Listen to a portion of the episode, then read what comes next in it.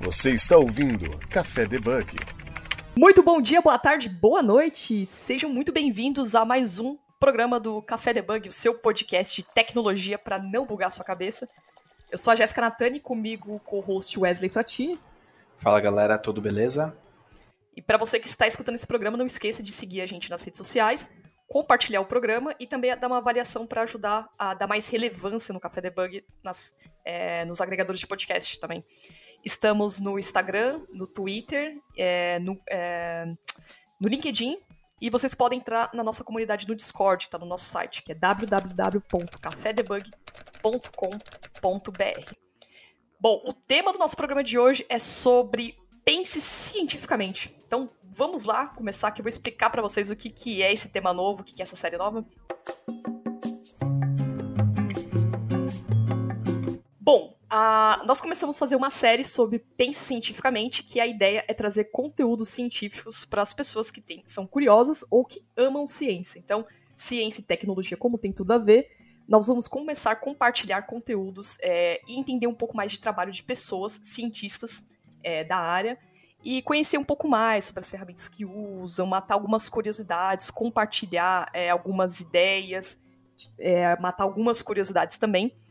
E o nosso primeiro programa, né, já faz meio que uma homenagem ao dia 11 de fevereiro, que foi Mulheres na Ciência, né? Então, trouxemos aqui conosco a Karina Lima, que é doutoranda em climatologia na Uni Universidade Federal do Rio Grande do Sul. Tudo bom, Karina? Oi, tudo bem? Obrigada pelo convite. Bom, nós que agradecemos a sua presença e o tema do nosso aqui do pensando cientificamente, a gente quer entender um pouco sobre o seu trabalho como divulgadora, é, pesquisadora, doutoranda, a parte de climatologia, né? E eu acho que a gente tem muitas perguntas aqui para falar, porque a maioria de nós só conhecemos o, a previsão do tempo quando chega na TV, né? Quando, quando a gente vê as informações e como que é feito isso por baixo dos panos, é a pesquisa. Mas para começar aqui a, o tema, a nossa pauta, né? Pensando cientificamente, né, eu queria que você desse uma breve introdução ou explicasse com suas palavras, né, sobre a importância da ciência em compartilhar esse conteúdo com outras pessoas, sendo elas tendo expertise em ciência ou não, né? Então, comece um pouquinho assim conversando com a gente é, a importância para você sobre compartilhar esse conteúdo científico para as pessoas, o que você vê da é, da real importância, né? O que, as pessoas precisariam saber um pouco mais, né? Vamos Vamos fazer ciência aqui, né? é, a gente. É, o pensamento, conhecimento científico tecnológico, ele é muito importante é, para tudo na nossa sociedade. Então é importante que a gente é, difunda esse, esse interesse para que as pessoas se interessem, para que as pessoas tenham vontade de seguir uma carreira científica. É, qualquer país para se tornar desenvolvido é necessário que ele tenha um grau de desenvolvimento científico. Então a gente poderia, a gente o que, que, que chamam de países desenvolvidos, né? Geralmente são países com alto grau de desenvolvimento científico, tecnológico. Então isso é importante, é algo que a gente precisa tentar fazer crescer o interesse assim nas crianças, nos jovens. Então o divulga, a divulgação científica de forma geral, independente da área, é sempre muito importante, né? Quanto mais para quanto mais pessoas a gente consegue fazer chegar essa mensagem, melhor. E na minha área especificamente, que é climatologia, é, é o grande desafio da humanidade é frear o aquecimento global e as mudanças climáticas em curso. Então, é uma mensagem ainda urgente, além de tudo, né? Então, além de querer divulgar ciência, eu tenho uma mensagem urgente e importante a ser passada na minha área. Então, por isso que eu, deix... eu não só sou pesquisadora, como eu senti a necessidade de fazer divulgação científica para passar a mensagem da crise climática, uma emergência climática. É, legal. E como que é o seu trabalho? O que, que faz o, a parte de climatologia? A gente sabe que, para que nós que estamos consumindo, ah, a gente quer saber da previsão do tempo. Então, para a gente chega a informação final, né? A probabilidade, ó, vai chover, não vai chover, né? Então, o que que faz é, alguém que trabalha com a, um cientista, ou uma cientista, né? Na parte de climatologia. Explica um pouquinho do seu trabalho pra gente. É, então, na verdade, é, eu sei que é muito comum mesmo as pessoas associarem né, a climatologia com, por, exemplo, previsão do tempo. Mas, na verdade, são coisas diferentes. É, a, a, climatologia estuda clima e a meteorologia estuda o tempo meteorológico. E o tempo e clima são coisas diferentes, apesar de estarem, obviamente, associados, né? Então, por exemplo, se a gente fala de previsão do tempo, ah, vai chover amanhã em Porto Alegre. Isso é meteorologia, tempo meteorológico. É o meteorologista que vai fazer essa previsão com o material dele ali, com a expertise dele. Já o climatologista, ele estuda clima, e o clima, ele não se refere a um tempo meteorológico assim de curto prazo, né? Ah, vai chover amanhã, vai fazer sol semana que vem. O clima é uma coisa de longo prazo, é um padrão, uma tendência. Então, por exemplo, o clima de Porto Alegre é quente e úmido nos verões. Como é que a gente sabe disso? Que a gente observou 30 anos de tempo meteorológico, qual foi o padrão nesses 30 anos, e a gente chega à conclusão de que, de acordo com os últimos 30 anos, o tempo em Porto Alegre nos verões é o, o clima em Porto Alegre nos verões é assim. Então, assim, é, a gente precisa de muitos dados de tempo meteorológico para tirar desses dados o padrão, é, a tendência e saber qual é o clima. Então, essa é, é, é uma diferença sutil, mas é um pouco diferente a nossa área de estudo. Então, por exemplo, no meu caso, eu analiso tempestades severas, eventos extremos e desastres. Então, para analisar tempestades severas, eu tenho que ter um conhecimento de meteorologia também, né? Para definir as tempestades, as características, tem que saber lidar com imagens de satélite, igual o meteorologista. Mas o meu objetivo não é fazer só uma, uma previsão, alguma coisa assim. Eu quero tirar desses dados de tempestade os padrões e as tendências. Né? Então, daí a, a pesquisa climatológica, do clima, né? Então, eu estou analisando 10 anos de tempestades para tirar disso informações como elas costumam se comportar, né? Então, é, apesar de ser um pouco diferente, são áreas realmente ligadas. O climatologista geralmente tem um conhecimento de meteorologia também, e vice-versa. Muitos meteorologistas também são, são bastante versados em climatologia. Mas, uh, vamos supor, quando a gente fala de mudanças climáticas, é muito importante realmente é, falar com um climatologista porque a questão das mudanças climáticas é questão de padrão, de tendência, e não de um acontecimento isolado em algum lugar no planeta em um determinado momento. Bacana. E assim, é, olhando, fazendo uma retrospectiva, de onde que surgiu esse interesse em estudar sobre climatologia, sobre tempo? De onde que veio é, essa vontade?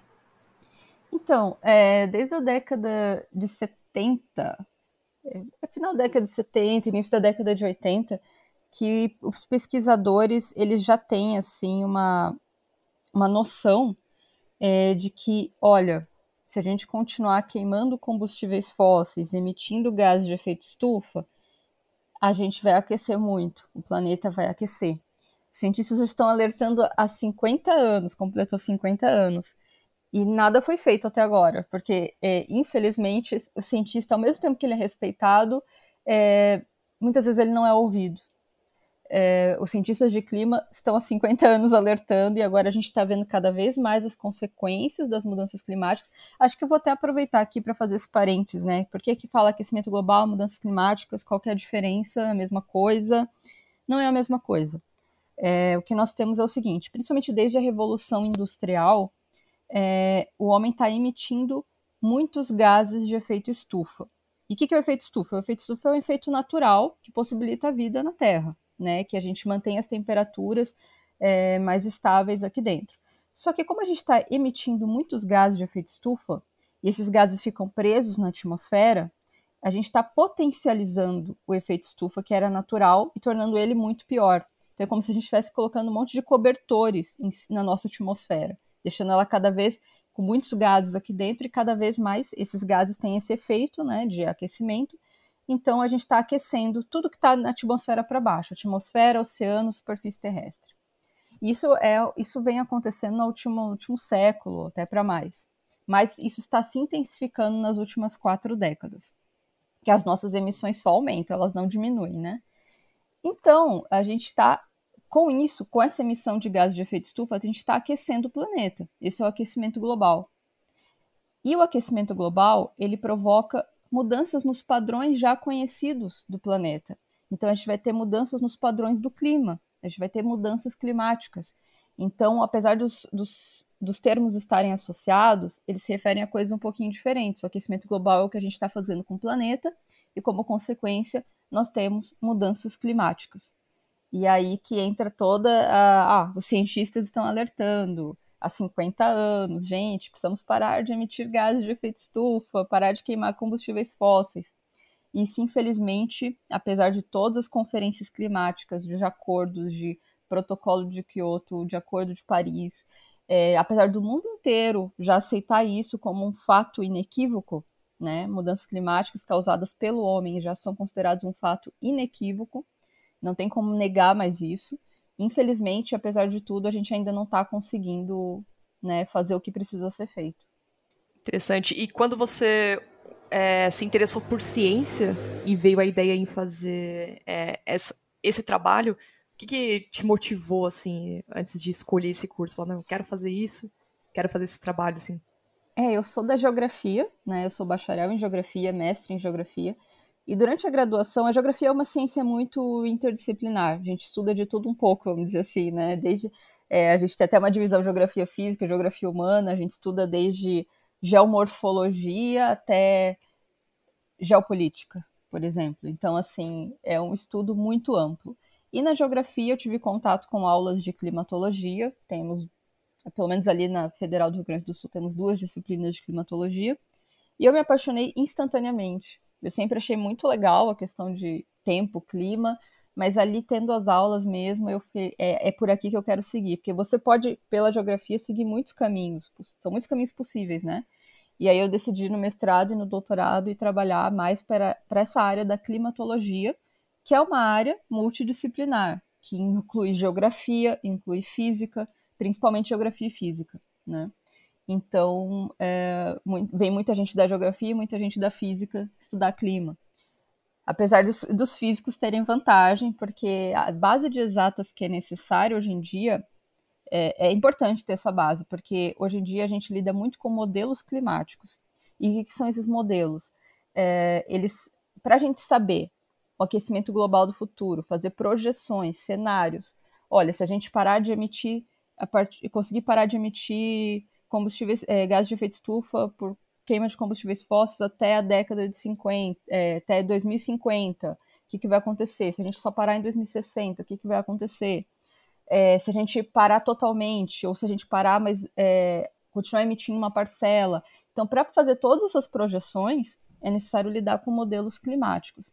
E nesses modelos, a gente coloca um monte de informações, muitos dados, muitos cálculos, é, de tudo sobre o planeta, como funciona a atmosfera, como funciona o oceano, como funciona a interação entre eles, como que a gente vai estar lidando com isso como sociedade para chegar a resultados né, de previsões de, de cenários futuros. Né? O IPCC ele traz esses cenários, por exemplo. Então a gente já sabe que que é necessário fazer. A gente tem que é, cortar mais ou menos pela metade a nossa emissão de gases de efeito estufa até 2050 é, desculpa, até 2030, para conseguir zerar até 2050. Então a gente tem um prazo muito curto para conseguir fazer isso. A gente já está em 2023, a gente tem sete anos para cortar pela metade, e isso exige mudanças estruturais na sociedade. E por que, que a gente precisa fazer isso? O aquecimento global, atualmente, já medido, é de cerca de 1,2 graus Celsius na média do planeta. Isso é muita coisa e a gente tem que frear isso até 1,5. A gente, é, o objetivo é que a gente não ultrapasse 1,5 graus Celsius de média. E é uma, é uma tarefa hercúlea, porque a gente já está em 1,2 e a gente tem um tempo limitado para conseguir chegar a esse resultado. Se a gente passar do, desses prazos, dessas, é, porque essas projeções nos ajudam a saber quanto tempo a gente tem, né? Se a gente passar, vamos supor, se a gente não conseguir zerar nossas emissões até 2050, a gente não vai conseguir é, parar no 1,5. A gente vai passar, a gente vai passar talvez para 2, para mais de 2, para 3. E isso aí é realmente um cenário catastrófico, porque agora a gente já está sentindo os efeitos das mudanças climáticas. A gente pode ver um monte de desastres que Chuva, acontecem, né? eventos extremos, Sim. que é o que eu estudo, né? Então, é isso. E assim, é, referente aos estudos, né? Como que é essa parte ali para você conseguir prever, né? Vocês fazem um estudo mais relacionado. Poxa, se nos últimos 30 anos, igual você comentou ali, tipo, na certeza do tempo, né? É, nos, últimos 30, nos, nos, últimos 30 anos, vocês fazem a média ali e conseguem tirar uma estatística sobre isso? É, então, por exemplo, é, as previsões meteorológicas, essas de curto prazo, né, elas se tornaram mais precisas, né, nas últimas décadas, mas o, o sistema, o tempo é um sistema caótico. Tanto é que foi um meteorologista que lançou as bases da teoria do caos. Então, é, pequenas, é, pequenos erros, pequenas mudanças em condições iniciais tornam a previsão do tempo a longo prazo totalmente diferente. Então, é muito difícil de prever, realmente, para mais do que hoje em dia, sei lá, sete dias. Né? É, é sempre bom a gente estar tá olhando a previsão, sei lá, para daqui dez dias, é sempre bom e continuar olhando, porque ela pode mudar. Né? Quanto mais próximo, mais confiável. Mas, é, com clima, que é esse longo prazo, tendência, é um pouco mais fácil. Os modelos climáticos, eles são confiáveis, porque é, eles não estão prevendo como vai ser o tempo no dia a dia ou eventos específicos, eles estão prevendo médias climáticas e tendências gerais, né? E a tendência climática é a média do tempo meteorológico observado ao longo do tempo. Então, a gente tem aqueles 30 anos de observação, né, para saber como, como o tempo costuma se comportar, para saber o clima. E só como a gente não vai esperar 30 anos para saber se um modelo funciona, eles são testados conforme o que nós já sabemos, ou seja, eles são testados contra o passado. Então, o, o teste ele verifica se o modelo consegue prever corretamente as tendências a partir de um ponto no passado. E assim a gente sabe se ele está bem calibrado. Então, por exemplo, é, os modelos usados para prever o aquecimento global no futuro podem mapear precisamente as mudanças climáticas do passado. É, esses modelos eles são é, compostos de centenas de equações, né, para descrever os processos terrestres. E, e aí a gente chega à conclusão que as forçantes naturais elas, é, elas conseguem explicar as, as variações de temperatura no passado, mas não conseguem explicar nosso atual, nosso atual aquecimento. Nosso atual aquecimento ele só é explicado quando a gente coloca a, a forçante humana na equação. E é por isso que a gente sabe que o atual aquecimento global não é natural.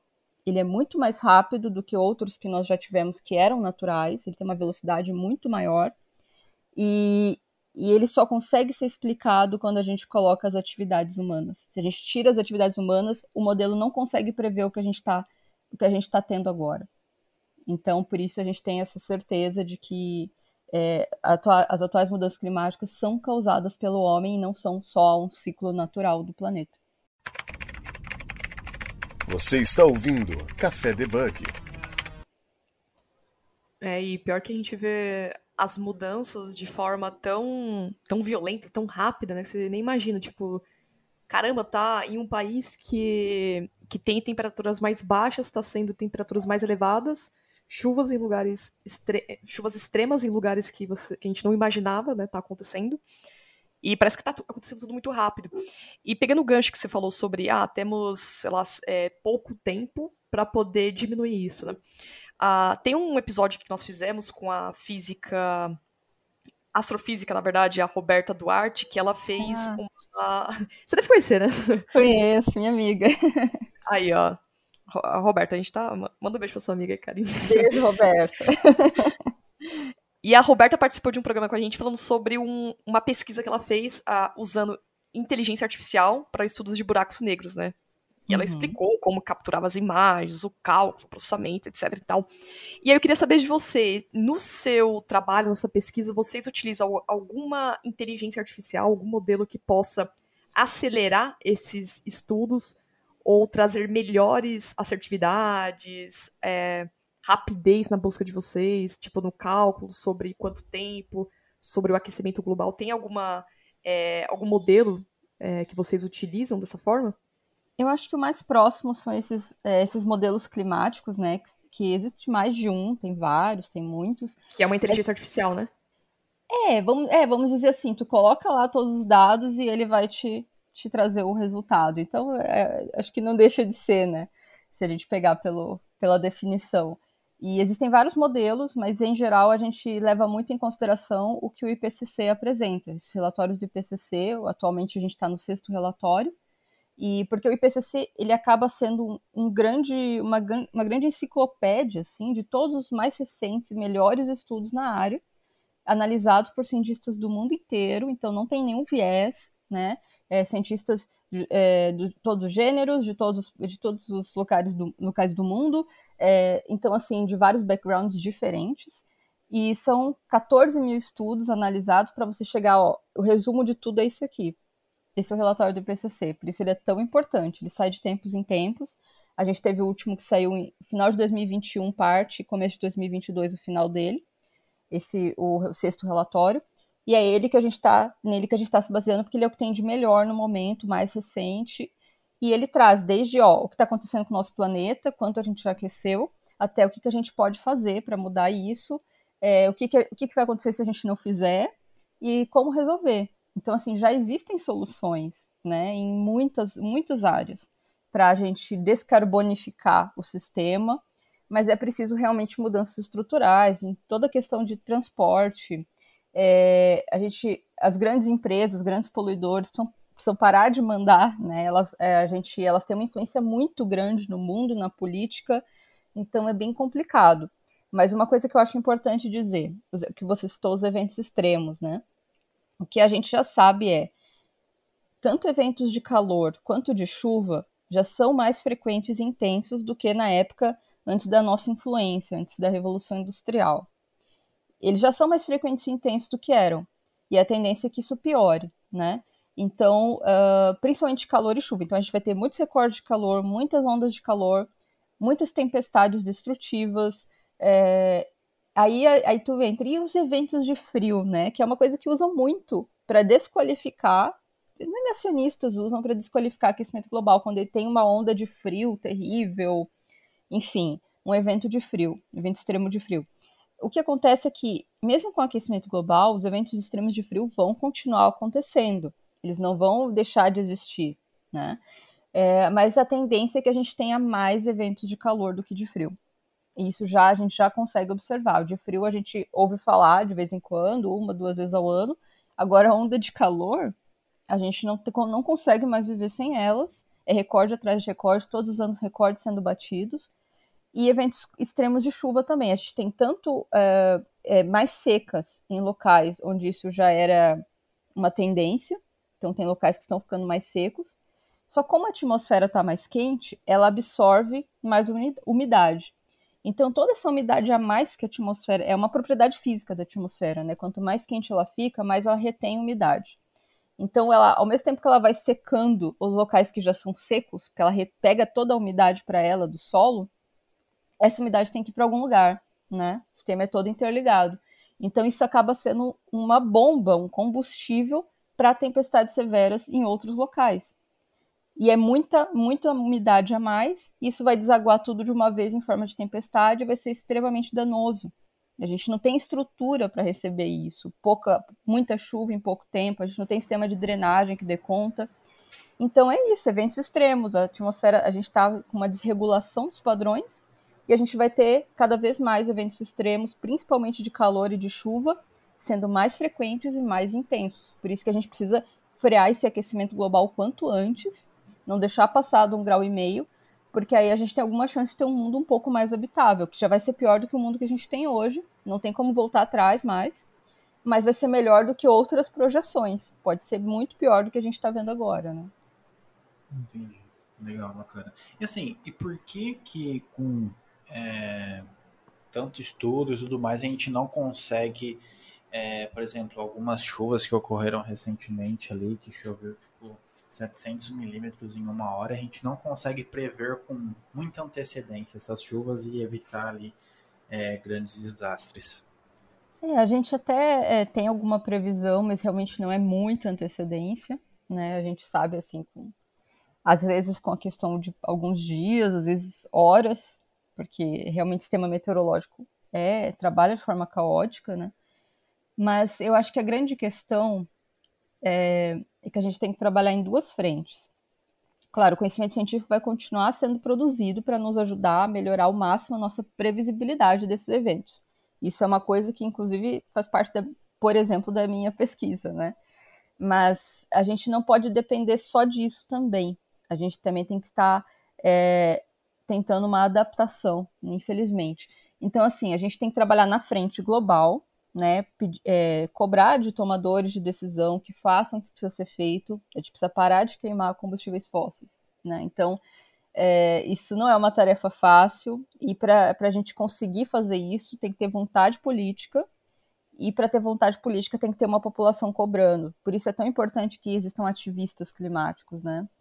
Agora, além dessa frente para frear, o aquecimento global, para a nossa situação se tornar ainda pior, a gente também tem que pensar na frente local, né, das vulnerabilidades, porque o desastre ele acontece quando nós temos o quê? O desastre considerado natural, né? Quando a gente tem um, um fenômeno meteorológico ou climático extremo e vulnerabilidades locais. Precisa ter essas duas coisas para resultar em desastre. Porque se a gente só tem um fenômeno é, mais severo, se ele ocorre lá no meio de um gramado e não atinge ninguém, não mata ninguém, não tem nenhum é, tipo de dano material, ele não vai ser considerado um desastre. Ele é só um fenômeno. Mas se a gente tem esse fenômeno ocorrendo num local que tem vulnerabilidade, aí é a receita do desastre. Aí a gente tem o que aconteceu, o que está acontecendo muito, principalmente nas épocas que tem mais chuva no Brasil, né? Então, assim, a gente precisa trabalhar essas vulnerabilidades. A gente precisa é, diminuir as vulnerabilidades. E isso também tem que ser cobrado do poder público, só que mais localmente, conforme o contexto de cada, cada local, né? Até porque a gente vive em um planeta e produz lixo para dois, né? Que é o contribui, né? Então é, a população vai aumentando, as coisas vão aumentando, as consequências também, né? Que é o, acho que é o mais difícil, né? Fazer o a, a, é, tratamento de saneamento básico que acaba envolvendo também, afeta, né? A quantidade de lixo, quantidade uhum. de consumos que a gente tem, né? O ser humano. Isso. E é por isso que eu faço divulgação científica, né? Eu estou tentando fazer o máximo que eu posso. Além da minha pesquisa, eu quero falar sobre isso com o máximo de pessoas possível. O meu Twitter eu sou bem, bem ativa nele, né? Eu posto fios, bastante fios informativos. Não só sempre, é, às vezes, ah, como é que funciona essa corrente oceânica? Então, assim, por quê? Eu, às vezes, nem sempre o foco está totalmente, ó, vamos, precisamos fazer alguma coisa, mudanças climáticas. Mas porque eu acho importante que as pessoas se encantem com o planeta. Quando a gente, se, quando a gente é, tem essa sensação de encantamento, como, nosso plane, como o sistema terrestre é bonito, como ele funciona de forma tão fascinante, quando a gente tem isso, a gente tem uma tendência maior a querer cuidar dele. Então, a minha divulgação científica, ela lida com vários temas relacionados ao planeta, né? Claro, sempre o foco em clima, sistema climático, mas também já falei de oceano, de terremoto. Então, assim, é, furacões, gosto muito é, de, de falar sobre furacões também, acho que é um assunto interessantíssimo. Quando a gente tem essa, essa coisa, meu Deus, como, como o sistema terrestre é foda, sabe? Como é legal, como é bonito, a gente tem a tendência, vamos cuidar desse planeta, porque é o único planeta que a gente tem. Por mais que tentem falar de, de ah, vamos colocar os seres humanos em Marte, isso, isso é uma coisa que, que não faz sentido nem para nossa, nem para muitas gerações ainda, e a gente não pode esperar até lá, né, para resolver o nosso problema aqui, e nem Marte seria o, plan o que o planeta Terra é para gente. Então a gente tem que cuidar do nosso planeta, só tem um planeta para gente, e, e a gente tem que cuidar dele antes que seja tarde. Né? O planeta vai continuar, mas talvez a, os seres o ser humano humanos, não aguenta, né? É, o ser humano vai ficar, vai ficar muito difícil pra gente. O, o planeta pode sofrer é, milhares, não sei, né? Meu achismo aqui, né? Pode uhum. sofrer milhares de mutações, de, de mudanças, que ele, ele tá lá. Agora, o ser humano que não resiste a essas mudanças, né? É, a, a, a, os seres vivos em geral é que vivos. vão sofrer, é. Exato. E já pegando esse gancho que você falou sobre a compartilhar, a divulgação, essas coisas, eu acho até bem. Acho legal, né, essa onda de cientistas novos que estão surgindo, assim, que tem essa ideia de compartilhar os conteúdos nas redes sociais. No caso da Roberta, ela pega um assunto complexo e consegue transformar ele divertido e simples para quem tá entendendo, né? Ou pelo menos parecer simples, usando o Instagram, o Twitter, até você mesmo eu vi umas postagens que você fez, achei bem legal. E pra, é, pegando já esse gancho, né? Que, acho que muita gente tem curiosidade, né? Quando a gente fala em cientista, é, ser cientista, é, não sei se é obrigatório, né? E eu queria entender um pouco mais sobre o que é a divulgação científica e por que, que os cientistas precisam fazer isso. Faz parte do estudo, faz parte do trabalho também? Então, isso é uma, é uma questão muito interessante, porque é, na verdade, é, a carreira de cientista não existe oficialmente no Brasil. Aí o que a gente tem é a carreira acadêmica, que é o quê? Tu vai fazer o mestrado, faz o doutorado, alguns já fazem doutorado direto, mas enfim. E aí, sendo doutor, você pode concorrer a vagas para dar aula como funcionário público mesmo em universidades públicas brasileiras. Essa é a carreira acadêmica. Você, você tem que ter um, você tem que ser doutor, em geral exigem doutorado, para que você possa formar outros profissionais daquela área, né? Então, para você ser professor em universidade no Brasil. Só que a carreira acadêmica no Brasil é muito complicada, porque durante o mestrado, o doutorado, em geral, a gente depende de bolsas. É, a gente até tem gente que não depende, que trabalha, mas é muito difícil você lidar com uma pesquisa de mestrado ou de doutorado tendo que trabalhar em outra coisa ao mesmo tempo, porque são pesquisas realmente complexas, né? Não é, é bem mais do que um TCC, uma monografia. São pesquisas que exigem muito tempo, que exigem muita disposição. Então é importante que aquele pesquisador ele está fazendo uma pesquisa para contribuir para a sociedade. É importante que ele tenha um salário. E esse salário no Brasil é a bolsa, né? A bolsa de mestrado, a bolsa de doutorado. Só que a bolsa exige dedicação exclusiva também. Então, se tu pega uma bolsa, tu não pode trabalhar em outra coisa. Tu, é dedicação exclusiva àquela pesquisa. Ok. Só que as bolsas pagam pouco.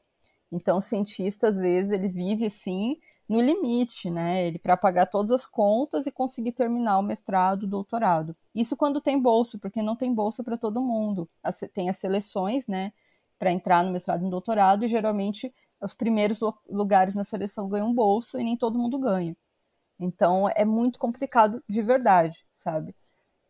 E aí, quem quer seguir carreira acadêmica geralmente faz isso por amor, por amor à ciência, por amor à pesquisa porque não tem é, um retorno financeiro legal. É, a gente só consegue ter um salário legal quando a gente consegue passar num concurso para professor universitário. Essas vagas não aparecem o tempo todo, e tu já tem que ser doutor, então tu tem que ter uma formação lá dos 4, 5 anos de graduação, mais dois de, de mestrado, mais quatro de doutorado, para conseguir concorrer àquela vaga quando ela aparece. Então, são, é, é, é muito tempo de preparação, é muito tempo despendido, para que a gente consiga finalmente conseguir uma estabilidade financeira na carreira. Essa é a carreira acadêmica e no Brasil a gente faz quem tem amor, porque não é por dinheiro, não é por outro, não tem outro motivo que explique realmente com a situação que a gente está nesse país. E aí o, a carreira acadêmica significa que ele vai ser que tu vai ser um professor universitário, tu vai formar outros profissionais daquela tua área, mas você também é o pesquisador, é o cientista, né, dentro da universidade. Então, ele é, ele é as duas coisas ao mesmo tempo. Não existe só o cargo de cientista e não existe só o cargo de professor. A partir do momento que tu passa nessa vaga, tu é as duas coisas. Tu tem que dar aula, tu tem que fazer pesquisa, tu tem que publicar artigo, tu tem que orientar alunos de mestrado e doutorado. É uma coisa só. Né? Não existe essa divisão. Então, ou seja, para ser pesquisador no Brasil, esse é o caminho a se seguir. Tem que fazer tudo isso. E, e realmente, assim, não tem muito incentivo faz porque as pessoas fazem porque amam aquilo. Eu, eu amo lidar com pesquisa de clima, então para continuar podendo pesquisar clima como o que eu faço da minha vida, eu preciso terminar o doutorado, concorrer a uma vaga, conseguir entrar numa vaga, virar professora universitária e continuar pesquisando. Claro, tem empresas privadas que vão, tem algumas vagas em algumas áreas, mas em geral pesquisador é esse o caminho. E o mais complicado disso tudo é que, tipo, é, são as pesquisas que na maioria das vezes conseguem é, disseminar ali é, e encontrar grandes problemas ali que às vezes nem saberia que iria existir ou que já existe, né? E é uma coisa muito pouco valorizada, né? Então, realmente é bem complicada a situação, né? Uma solução de problemas, né? Que... Tanto é que tem muita gente, tem muita gente que acaba desistindo mesmo da carreira acadêmica. Imagina tu estar no mínimo 10 anos para se preparar para uma vaga e essa vaga que nunca vem, sabe? E, e aí tu fica dependendo de bolsa, aí o, o, o doutor que acabou de terminar o doutorado e ainda não conseguiu uma vaga, ele vai fazer um pós-doc, né, um pós-doutorado, porque aí ele vai ter uma outra bolsa enquanto isso, vai fazer uma outra pesquisa enquanto isso, né? Então é, a gente fica pulando de bolsa em bolsa até conseguir essa estabilidade e nem sempre a gente consegue também. Então é, incentivo zero mesmo. Né? E aí a divulgação científica ela não faz parte né, das atribuições nem do mestrando, nem do doutorando, que é quem faz a maior parte da pesquisa no país, nem do professor universitário, pesquisador da universidade, o técnico, não é obrigatório, tá? E tem gente que realmente prefere focar só na sua pesquisa. Mas eu sou de uma opinião que, que eu acho que é importante que o conhecimento saia para fora dos muros da universidade, não fique ali só entre seus pares. Então, eu acho importante fazer divulgação científica, por isso eu faço, mas é uma, é uma divulgação totalmente voluntária. Eu não estou ganhando um centavo para fazer e, e, me, e, me, toma tempo, me dá trabalho, porque a gente tem que estudar, a gente tem que escrever para fazer a divulgação científica de forma responsável e ética. Né? Porque se eu quero fazer um fio sobre, que nem recentemente eu fiz, um fio sobre o filme O Dia Depois de Amanhã, aquele filme que. Nossa, muito bom. É, eu fiz um fio sobre ele explicando. Ah, é, é, é cientificamente correto? O que que tá, que que tá acontecendo no filme, né? Então, para eu poder fazer um fio desse, eu tenho que estudar por várias horas. Mesmo que eu já, mesmo com o conhecimento que eu tenho, é normal. Todo divulgador científico para produzir um conteúdo vai divulgar, vai estudar bastante. E aí a gente vai mais um tempo para escrever aquele conteúdo, deixar ele de forma didática, facilmente compreensível ao público. E aí tu vai postar. Então assim, eu nem sei quantas horas de trabalho foi necessário para fazer esse fio no Twitter, né? Pode parecer simples, mas não, foram muitas horas. E é uma coisa que eu faço voluntariamente, que a maioria dos divulgadores no Brasil faz voluntariamente sem ganhar nada. Então é um trabalho que a gente faz que é muito importante, que nem todos estão dispostos a fazer e que em geral não tem nenhuma regulamentação, mesmo sendo trabalho, mesmo sendo importante. Então é, os divulgadores a gente, a gente luta por isso, né? Por uma regulamentação, que se torne uma carreira de fato, que a gente possa receber por esse trabalho, mas no momento, assim, é só quem consegue alguma parceria, alguma bolsa de divulgação, que é bem, é bem escasso mesmo. Ah, legal. E acho que esse filme também é, foi o mais próximo, assim, tipo. É, falam so... É porque surgiu. Tem vários filmes falando sobre fim dos tempos, essas coisas, mas acho, eu achei que é o que mais próximo, assim, da, que eles falam muito em cálculos, consequências, né? Acho que tá mais, é, tá mais é ligado. Um filme, é, esse é um filme, assim, que eu particularmente gosto. Eu gosto desses filmes, assim, meio apocalípticos, né? De, é, eu, eu particularmente acho muito interessantes. Claro que, às vezes, eles vão abusar da, da, da ficção, né? Nem tudo ali vai ser cientificamente correto. Mas esse é um filme, por exemplo, que tem bastante coisa interessante que dá para tirar que é cientificamente correto. Então, é, depois, para quem tiver interesse, né, de, é só procurar ali no meu perfil. É, mas assim, é um filme, é um filme bem legal e que, e na minha opinião, é, quando a gente lida com entretenimento, nem tudo precisa ser totalmente 100% cientificamente correto. Eu acho que o papel do entretenimento uh, é uma coisa, sabe? Desde que o entretenimento, você saiba que aquilo não, que aquilo é uma ficção, óbvio, você não confunda aquilo com a realidade mas se aquilo te dê uma motivação, um interesse, uma conscientização, eu acho que está valendo, sabe? Eu acho que é, que é positivo. Então, eu sou muito favorável ao entretenimento, mesmo quando ele não é super apurado cientificamente, que, que ele, se ele está conscientizando as pessoas, ele está atingindo o seu, seu objetivo. Sim. Interestelar também é um filme que eu adorei. Embora eu achei a parte do robô lá um pouco, um pouco mais exagerada, mas acho que tá longe da nossa realidade também. Mas é bem interessante. E para você que é cientista, né? Quando nós falamos, ah, pense cientificamente, né? O cientista, ele nunca, é, nunca vai agir com achismo ou a, aquela intuição que o pessoal fala, né? Ele sempre vai pelo que, que é fato, né? Então, tem como você é, você se questiona demais quando você precisa é, comprovar uma tese, até solucionar algum problema, você sempre, não, eu vou confiar 100% nisso aqui porque eu sou cientista, então cientista sempre é 0 1. No mundo acadêmico, no mundo dos cientistas, é isso mesmo de vocês precisam ser fiéis ao resultado, fiéis aos dados? Olha, tu tocou no provar, assunto... Né? É, provar tu tocou assunto perfeito para falar de negacionismo climático, porque é exatamente isso, está tudo muito interligado. A gente tem que lidar com o método científico, né? Que são, assim, etapas, normas, enfim, técnicas que a gente usa para validar um estudo, uma pesquisa, para de fato ele ser é, é, correto, para ele ser replicável, isso é muito importante. O estudo, todos os estudos precisam ser replicáveis, então você tem que ter um método para que outras pessoas consigam refazer aquele estudo e chegar nesse mesmo resultado. Então, esse método tem que, tem, que estar muito claro na tua pesquisa, tem as etapas muito claras, ele, esse, isso vai ser avaliado por pares antes de ser publicado, porque funciona assim, né, o nosso, o nosso trabalho. A gente tem uma pesquisa, e aí a gente envia esse artigo para uma revista científica. E ali na, na revista científica vai ser analisada por pares, ou seja, pessoas que são da sua área e que vão analisar aquilo de forma imparcial. E se eles encontrarem erros metodológicos, erros é, em alguma etapa ou alguma conclusão que não faz sentido com o que está exposto, eles vão te devolver e vão te negar a publicação. Por isso que é, é, é, muito importante esse processo, né? Ou seja, o estudo ele vai ser publicado depois que ele já foi revisado por especialistas da área. Né? Não é por especialistas de outra área também que não adianta, tem que ser daquela área. Então, é, isso é muito importante. E aí, aí tu me pergunta, por exemplo, questão do, das mudanças climáticas, negacionismo climático existe muito, né, infelizmente.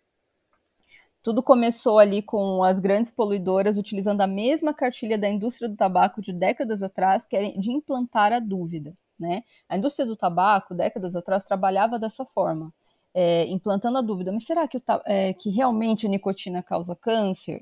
Ela não dizia que não, mas ela implantava dúvida nas pessoas. Isso já era o suficiente para surgir todo tipo de negacionismo. A indústria petroquímica, as grandes poluidoras uh, que queimam combustíveis fósseis em geral, que é a nossa principal fonte né, de aquecimento, é, elas utilizam a mesma cartilha. Tem livros sobre isso, não é nenhuma teoria conspiratória, isso tem documentos comprovando, inclusive. É a mesma cartilha. Eles tinham cientistas, eles pegaram cientistas, os cientistas deles chegaram exatamente à conclusão: olha, se continuar queimando combustível fóssil, a Terra vai aquecer. Eles calaram fingiram que esses estudos nunca tinham sido feitos e começaram a negar isso. Então eles já sabiam, tá, desde a década de 70, que essa queima de combustíveis fósseis que eles, faz, que eles fazem estão aquecendo, iam aquecer cada vez mais o planeta. Mas eles fingiram não saber. Isso tem documentos, saiu um artigo recentemente sobre isso. Eles têm todos os modelos muito bem apurados, inclusive, e negaram. E aí eles começaram a utilizar essa, essa cartilha ali da indústria do tabaco perante a sociedade e o, e o público em geral, implantando a dúvida. Só implantar a dúvida, não precisa negar, implantar a dúvida na população e na mídia. E aí a gente tem um grande movimento negacionista. Terraplanismo também é a mesma base, né? Então, hoje em dia a gente tem muitos negacionistas das mudanças climáticas, tem alguns até que nem negam que as mudanças climáticas existem, mas negam que a causa seja humana. Isso também não é mais dúvida, a causa é humana. A gente sabe porque a gente estudou é, o clima do passado, a gente já tem toda a base para dizer isso. E aí a gente tem até negacionistas muito famosos no Brasil, professor da USP, o cara que vai lá no Jô Soares, isso existe, né? Aí tu fica pensando, mas em quem eu vou acreditar, né? É, é no, nesses pesquisadores estão dizendo que o aquecimento global é causado pelo homem, as mudanças climáticas são causadas pelo homem, nesse que está dizendo que, que não é causado pelo homem ou que nem existe. Como é que eu sei? Bom, na área de, de mudanças climáticas, existe um consenso de 97% dos especialistas que afirmam que sim, as mudanças climáticas existem e são causadas pelo homem. Isso é quase um, uma unanimidade, 97% é muita coisa. Mas e esses 3%, né? Infelizmente, esses 3% eles são muito barulhentos, eles estão sempre em entrevistas por aí, eles estão na mídia, eles são chamados pela mídia, o que é bem complicado, né? E e que, que, por que, que eles. Eh, no que, que eles se baseiam? E essa é a grande questão. É, foi analisado né, o que, que esses 3% se baseiam para afirmar o que eles afirmam. E o que, que se chegou à conclusão? Tem estudo analisando isso, analisando os estudos nos quais eles se baseiam. E chegaram à conclusão, por exemplo, de que nesses estudos negacionistas foram encontradas informações relevantes sendo negligenciadas, interpretações incompatíveis, problemas na revisão por pares, que é aquilo que eu comentei que é importante, que é, é feito esse processo antes da publicação, e até erros em física básica.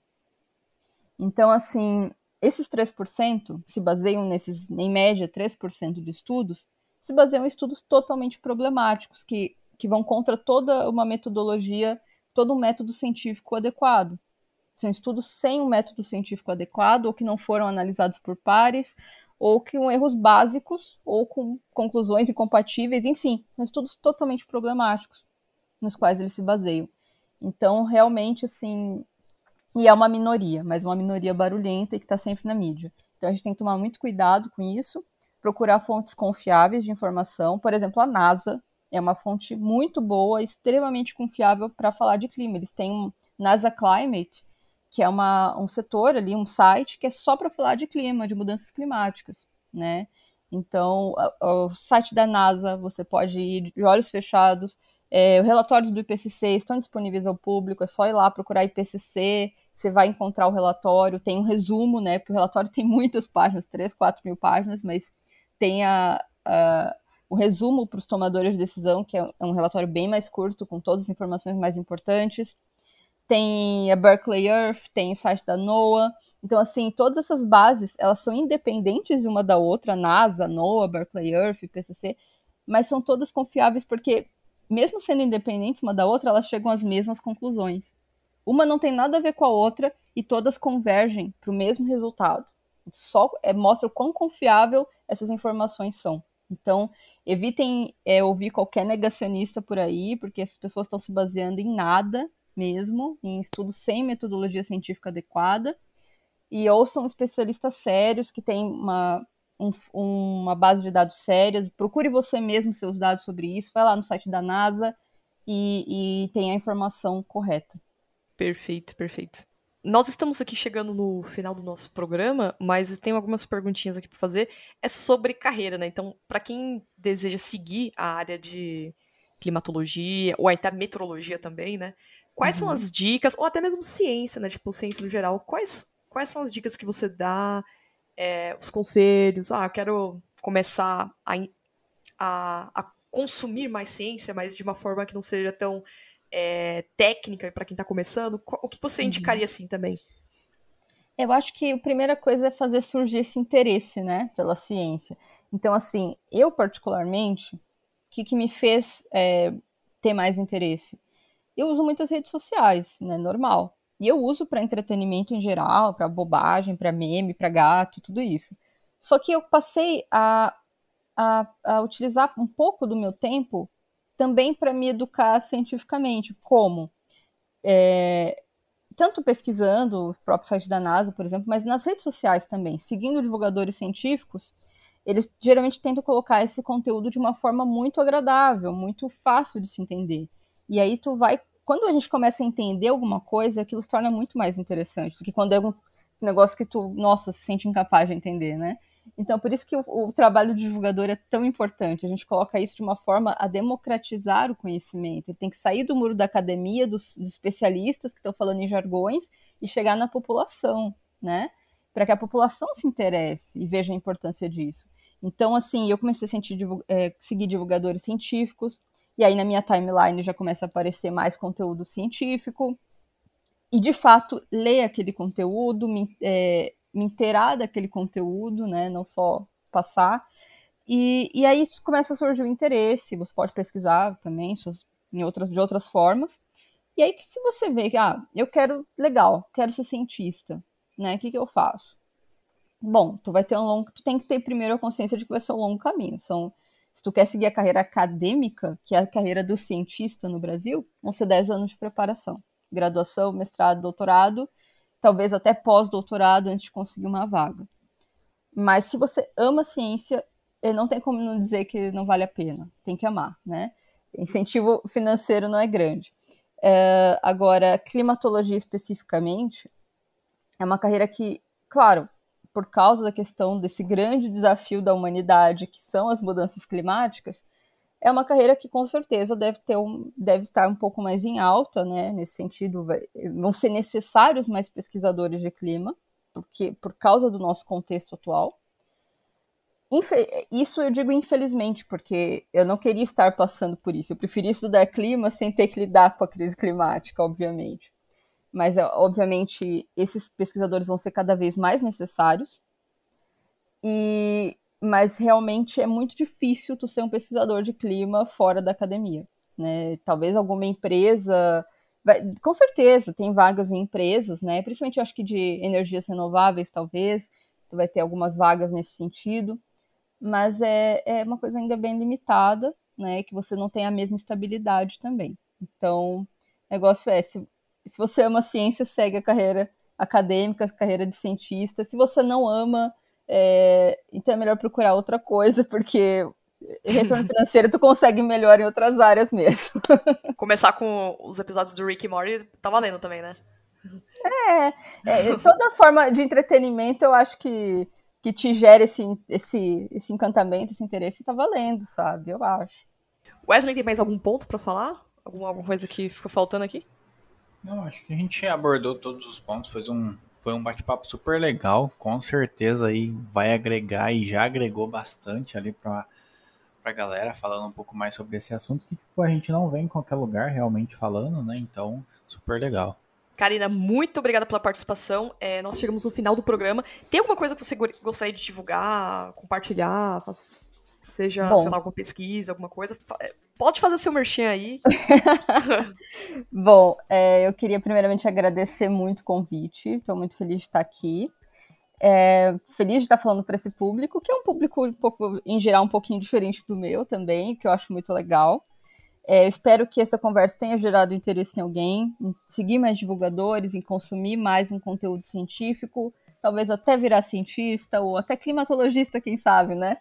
Mas é, o que eu tenho para dizer é o seguinte: é, sobre a crise climática, que é, uma, que é a minha principal mensagem, né? Que é muito importante, é muito urgente.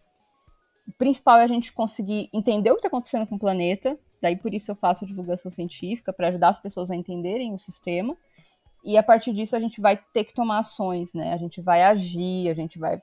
Tem gente que vai fazer ativismo, tem gente que vai agir de outras formas. Mas eu acho muito importante a gente falar sobre esse assunto no nosso cotidiano, trazer ele para o cotidiano e falar sobre isso com as pessoas. De verdade. Ele tem que estar no nosso dia a dia. Pra... É a única forma da gente conseguir resolver a crise climática. Então, peço a todos que, se possível, se interem sobre o assunto, falem sobre o assunto, tentem entender, façam sua parte cobrem, votem bem, enfim, tudo isso.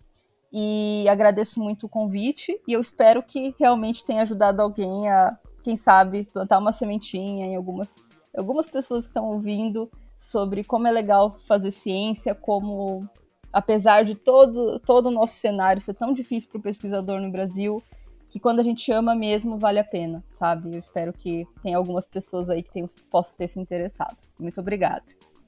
Ah, com certeza. Ou ou sai aqui novos ouvintes cientistas, ou sai com novas ideias para hackathon, startups.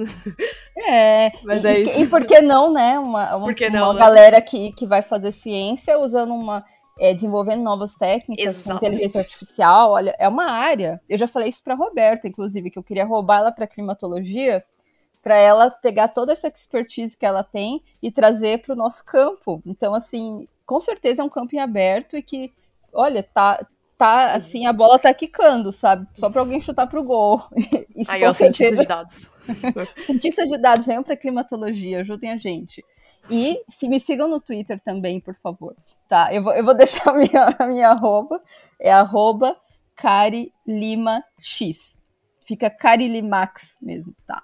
Me sigam lá para conteúdo sobre clima, sobre ciência, sobre meio ambiente e, e consumam conteúdo científico, que é muito legal, gente. Perfeito. E aqui na descrição do programa vocês podem consultar também o currículo Lattes da Karina. Tem as informações dela aqui também, caso vocês queiram. E o Twitter dela também tá aqui. Ah, é isso, galera. Muito obrigada pela participação, vocês e a paciência de vocês que chegou até aqui. E até a próxima. Obrigada. Tchau, gente.